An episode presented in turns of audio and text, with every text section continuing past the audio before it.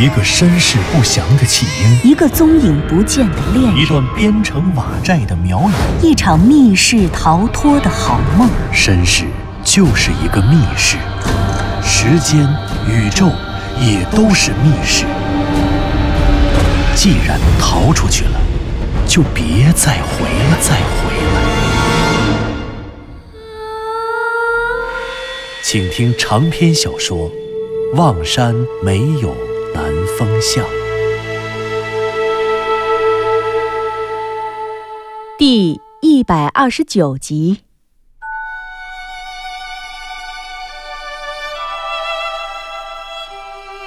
古往今来，无论科学的发展、理性的飞跃，人类依旧渴望通过各种各样的宗教教义和宗教仪式，来获得更高的超自然的精神力量。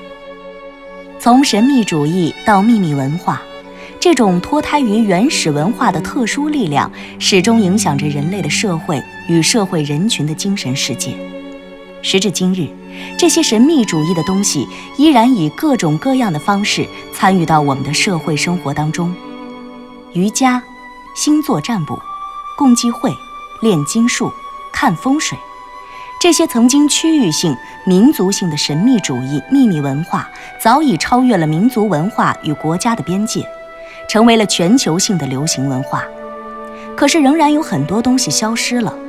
从裴李岗文化一脉传承的灵龟占卜术，由红山文化一直到满清萨满崇拜传承的悲教卜，还有殷商的人生、汉代的谶纬、唐代的压胜，他们中的一些从少数的小众的秘密变成了大众性的流行，然后被曲解、被瓦解，最终消失。他们中的另一些，则可能因为文化主体的消亡、赖以传播的中介的消亡而退出了历史的舞台。当然，这些神秘主义的秘密文化中，还有一些，就像花苗的巫蛊术，他们以血腥谋求血腥，以死亡祭奠死亡。他们在历史与伦理的演进中，背离了基本的社会道德与生命观念，逐渐被人遗忘。黑暗的溶洞中，手电的光辉打在漆黑的石壁上，仿佛在石壁上开辟了一扇洁白的光明之窗。湘西谷主目视着那扇圆形的所谓的窗，叹着气说道巫蛊术啊，封禁它的其实不是盘户对花苗的杀戮，封禁它的是历史；遗忘它的也不是花苗的族人，而是那黑暗历史中不断觉醒的良知。据说，在很早很早以前，真正最厉害的巫蛊术，修炼巫蛊术的过程更加格外的血腥，格外的残忍。：“那比中蛊还可怕吗？对，据说在三苗立国的那个时代，上古的花苗蛊婆，他们自己修炼巫蛊术的过程，就是虐杀战俘的过程。这个过程甚至比用巫蛊术杀人更可怕，也更具有威慑力。这样啊，那是不是说修炼巫蛊术的过程其实也是一种仪式？对，其实就是用活人去祭蛊。我认为，花苗的图腾很可能就是一只或者是一些蛊，毒蛇或者毒虫。我猜想，可能就是将活人扔到古池里，让毒虫、毒蛇把人咬死吃掉。我以前还听说过一个修炼巫蛊术的最恐怖的方式。当然，我认为其中还是会有不小传说色彩的。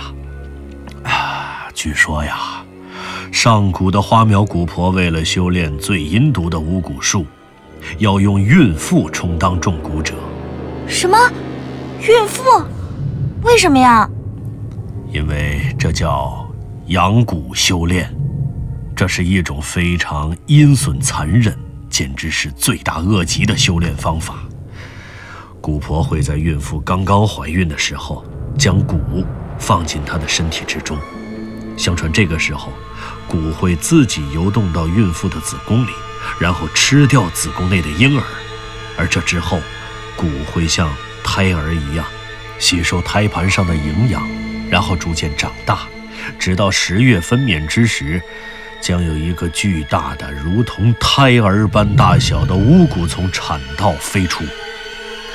师兄，你别说了，这也太恶心、太可怕了！天哪，湘西谷主，这太残忍了，为什么要这么干啊？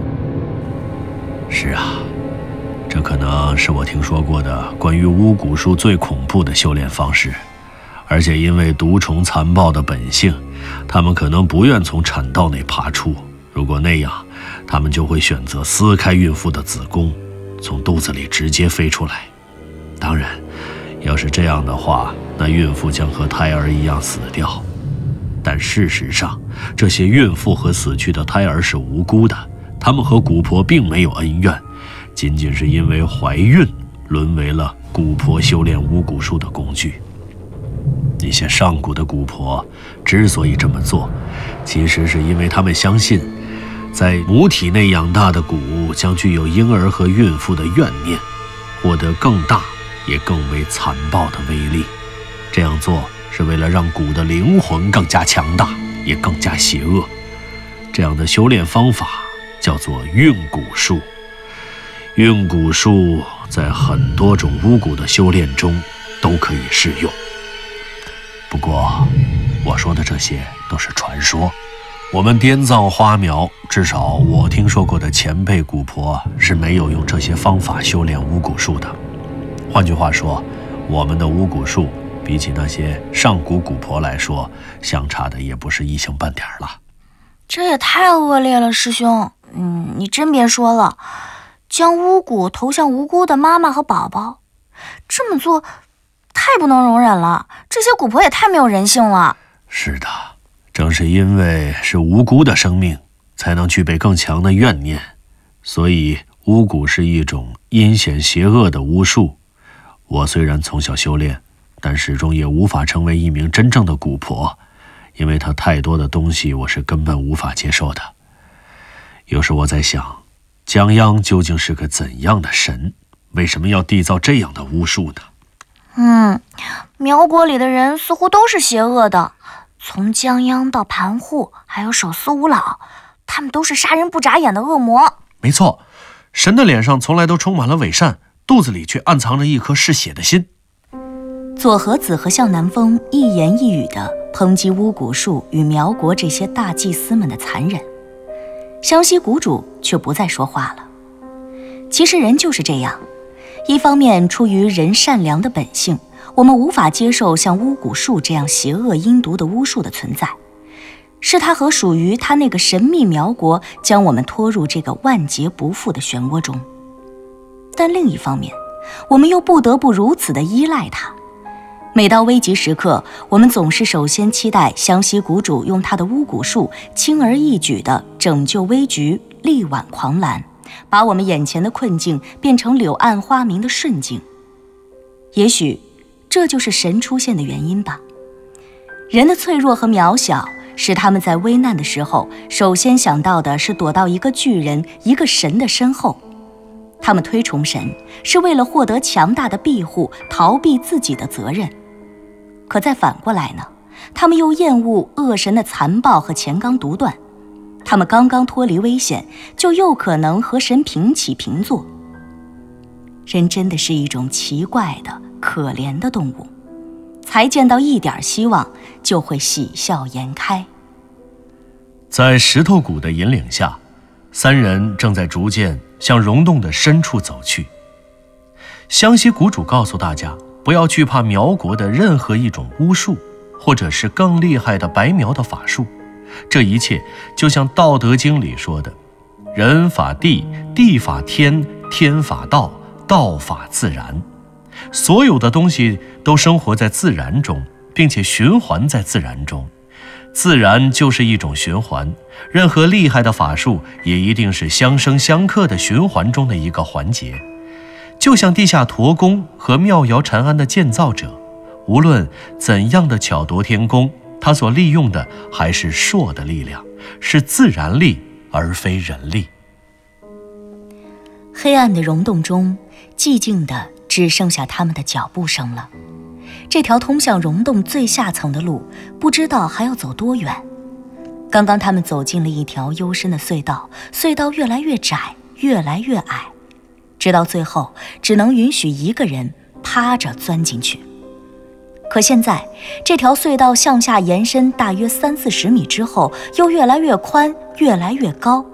渐渐的，向南风在用手电的光柱向四下挥动，他发现手电的光柱又在远方被黑暗吞噬的无影无踪了。显然，他们又进入了一个新的溶洞大厅，就像之前他们通过妙瑶塔地宫暗门刚刚来到这里的时候。置身的那个溶洞大厅一样，这说明他们在不知不觉中至少已经走到了溶洞的下面一层。从说完了恐怖的上古巫蛊术之后，他们三人便不再说话了。这样，既是为了保存体力，也是为了更好的集中精力面对可能存在的危险。没有人知道这个溶洞究竟有多大，又有多深。所以，自然也没人知道他们还得走多远才能到达溶洞的洞底，找到藏在洞底的双生门。当然，这些东西其实没什么可想的，因为他们也没有别的办法，只能沿着这条藏在溶沟内的小溪走向溶洞的更深处。渐渐的，溶洞里的隧道又变得昏暗悠长，宽的地方可以容纳两个人，高达两三米。而窄的地方仅容一人匍匐钻过。走在前面的湘西谷主跟着溶沟里的石头谷，他再三提醒他们小心石壁上横空出世的钟乳石，小心碰头，同时注意自己的背包。地上的溶沟不知道什么时候消失了，那化作石头水的石头谷竟然变成一眼游走的泉水，在溶洞的石壁上上下游走。时而从头顶上飞流直下，形成一道滴水岩；时而从地上冒出，又飘摇直上，在一个又一个钟乳石中间汇流分流，上天入地。悠长的隧道最后通向一个不足六十厘米的洞口。他们钻过洞口，眼前的景象又豁然开朗。他们又走到了另一个大厅。向南风想着，这里恐怕离南山馆。已经非常遥远了。这个大厅和之前那个大厅似乎没有任何区别，但是向南风可以明显的感觉到，他们所处的地势从现在开始正在骤然下降，仿佛他们进入了一个倒置的守南山中，而双生门就在这个倒置的守南山的某一个山峰上。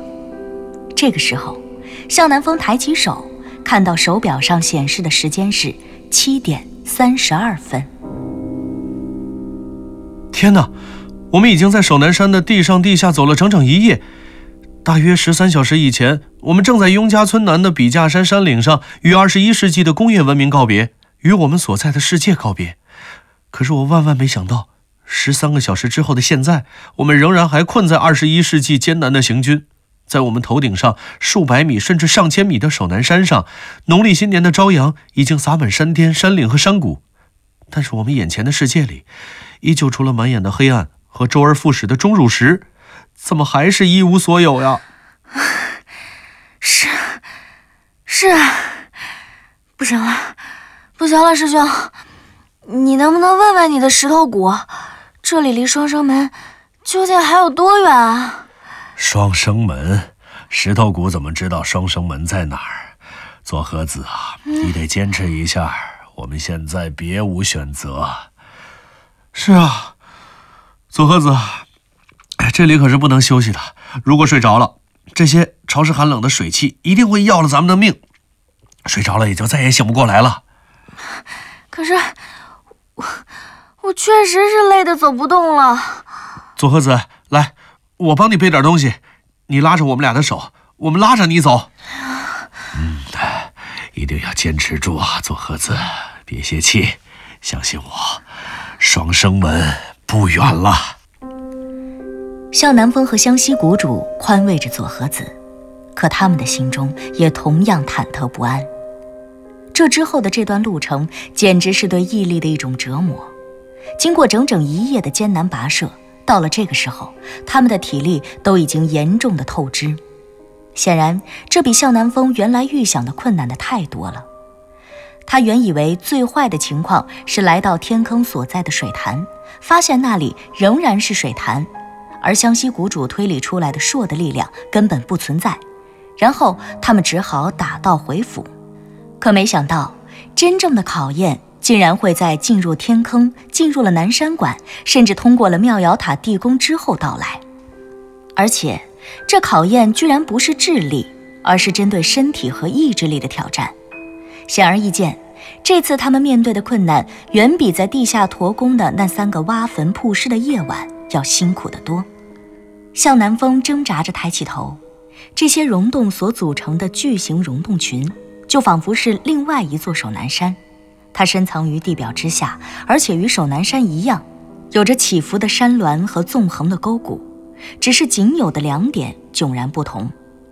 其一，它是一座倒置的守南山。它庞大的空间如同守南山的地下倒影，只是它上面的守南山是实心的，而这座地下倒影则是空心的。除此，还有另外一个区别：这座空心的地下倒影，它的最低点，也就是向南风他们寻找那个被认为与内太空距离最近的、最可能藏着双生门的地方，它距离地表的距离实在太远了。如果说守南山的最高峰假设有海拔一千米，那向南风则觉着，他们光是跟着石头谷在溶洞中下降的垂直高度，应该怎么也有两千米那么高了。那么，如果是按距离算，向南风都不知道他们该走了多么遥远了。这样的艰苦跋涉，这样不知道尽头、无法被预知距离的行走。除了极限体能的挑战之外，每个人的心灵中所必须承受的压力、恐惧和绝望，都已成为了生命不能承受之重。没有人抱怨，甚至都没有人说话了，因为每个人都意识到，这个时候，任何人的任何一句话里，都必然会令绝望的情绪在这黑暗的世界中蔓延。他们深知，一旦停下了前进的脚步，他们随时都可能困死在这溶洞当中。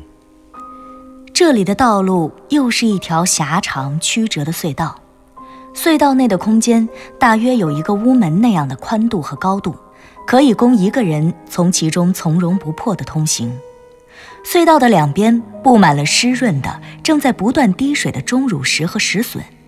这些石笋组成了两面坚固而密不透风的墙，墙和由石墙夹着的道路在前面不远处的地方忽然峰回路转。向南风注意到，湘西谷主便正好停在了道路的转弯处。湘西谷主，你你怎么停了？向南风用尽全力的呼吸，仿佛是稀薄的空气就要无法为他不断运动的肌肉提供充分的氧气了一样。师兄，师兄，被向南风拖着的左和子拉着向南风的手，精疲力尽地半倚在向南风的肩膀上。他一边长吁短叹，一边有气无力地抬起头，朝湘西谷主停下的地方张望。师兄，你怎么停了？他们在这巨大的溶洞中艰难前行，这段时光已经不知道延续了有多长时间。这令他们本能地忘却了从前，忘记了一天前他们还在望山市里，在春节的喜庆气氛中采买东西，准备这次告别世界的行动，甚至忘记了昨天晚上夜爬守南山，进入天坑和南山馆，在大水淹没生命的瞬间闯过妙瑶塔地宫暗门的事情。这些事情，仿佛早就变成了上辈子的历史。而此时此刻，他们的大脑已经没有多余的能量去思考任何事情，他们甚至忘记了自己在溶洞中追寻石头谷不断向下的目的究竟是什么了。走，走，走，这是大脑在停止运动之前下达给疲惫不堪的四肢最后的一道指令。湘西谷主，怎么了？有什么问题呀？仿佛脚步停下了好一会儿，向南风的大脑才率先恢复了思考的功能。他朝前面的湘西谷主说，可是湘西谷主却并没有回答他们。精疲力竭的他，只是靠着潮湿而阴冷的钟乳石石壁，呆愣愣地看着前方。究竟怎么了？真是的，也不说句话。左和子自言自语的说着，拉着向南风往前挪了两步，也凑了过去。这一凑过去看，两个人瞬间傻眼了。眼前的道路峰回路转，而在道路尽头，湘西谷主手中的手电照亮了一片钟乳石的石壁。那石壁上的凹槽原本也是一条溶沟，可奔腾在溶沟中的石头骨，那条为他们指路的石头骨，在那溶沟中消失得无影无踪。它掉下去了，石头谷，它掉下去了。这时。向南方和左和子的眼前出现了一个和半个标准游泳池差不多大小的小水潭。令人难以置信的是，这溶洞深处水潭里的水竟然在灯光的照射下呈现出七彩斑斓的迷人景致。哇，这这太美了！是的，那是一种惊艳的，又如童话般令人迷醉的美好。多彩的潭水呈现出了典型的喀斯特地貌特点，高度钙化的潭内岩壁，在高低错落的潭底的作用下，将光线折射成了五彩斑斓的色块，投影在潭水表面的不同位置。而当头灯直射水潭的上方，多余的光又会立刻反射到水潭上方大约十米左右高的布满钟乳石的洞顶，在洞顶投下那些钟乳石的光影。天哪，这美丽的景象甚至让向南风忽然产生了去天国旅行的错觉。不，这不是旅行，这不是什么天国旅行，这不是传说中王母娘娘的瑶池会吗？这简直就是传说中的瑶池啊！短暂的兴奋后，向南风恢复了意识。这水潭中的水，恐怕是这世界上最干净。最纯粹的水了，因为这里的水在灯光的照射下，竟然能映出蓝绿色的光，而这说明水潭没有悬浮物，没有有机物，更没有浮游生物。这说明水的透明度和洁净度极高，而水中很可能充满了正二价钙离子、正二价镁离子和碳酸氢根，因为水中的这些离子将增强短波光散射的作用。从而在水面上形成锐利散射效应，这也就是为什么那五彩斑斓的色块下竟然隐藏着这样一汪清明澄澈的蓝色水潭的原因了。一汪清澈的潭水，一个美轮美奂的地下水潭。可是当向南方湘西谷主和左和子从美丽潭水的迷梦中苏醒的时候，他们却紧张地发现，这不仅仅是一个迷人的水潭，更是一个。彻底挡住他们去路的水潭，因为他们行走的这条隧道并不宽，而隧道的尽头则径直延伸到了水潭边，然后被彻底的阻断了。天哪，我们无路可走了！您刚刚听到的是长篇小说《望山没有南方向》，作者。刘迪川，演播杨静、田龙，配乐合成李晓东，制作人李晓东，监制全胜。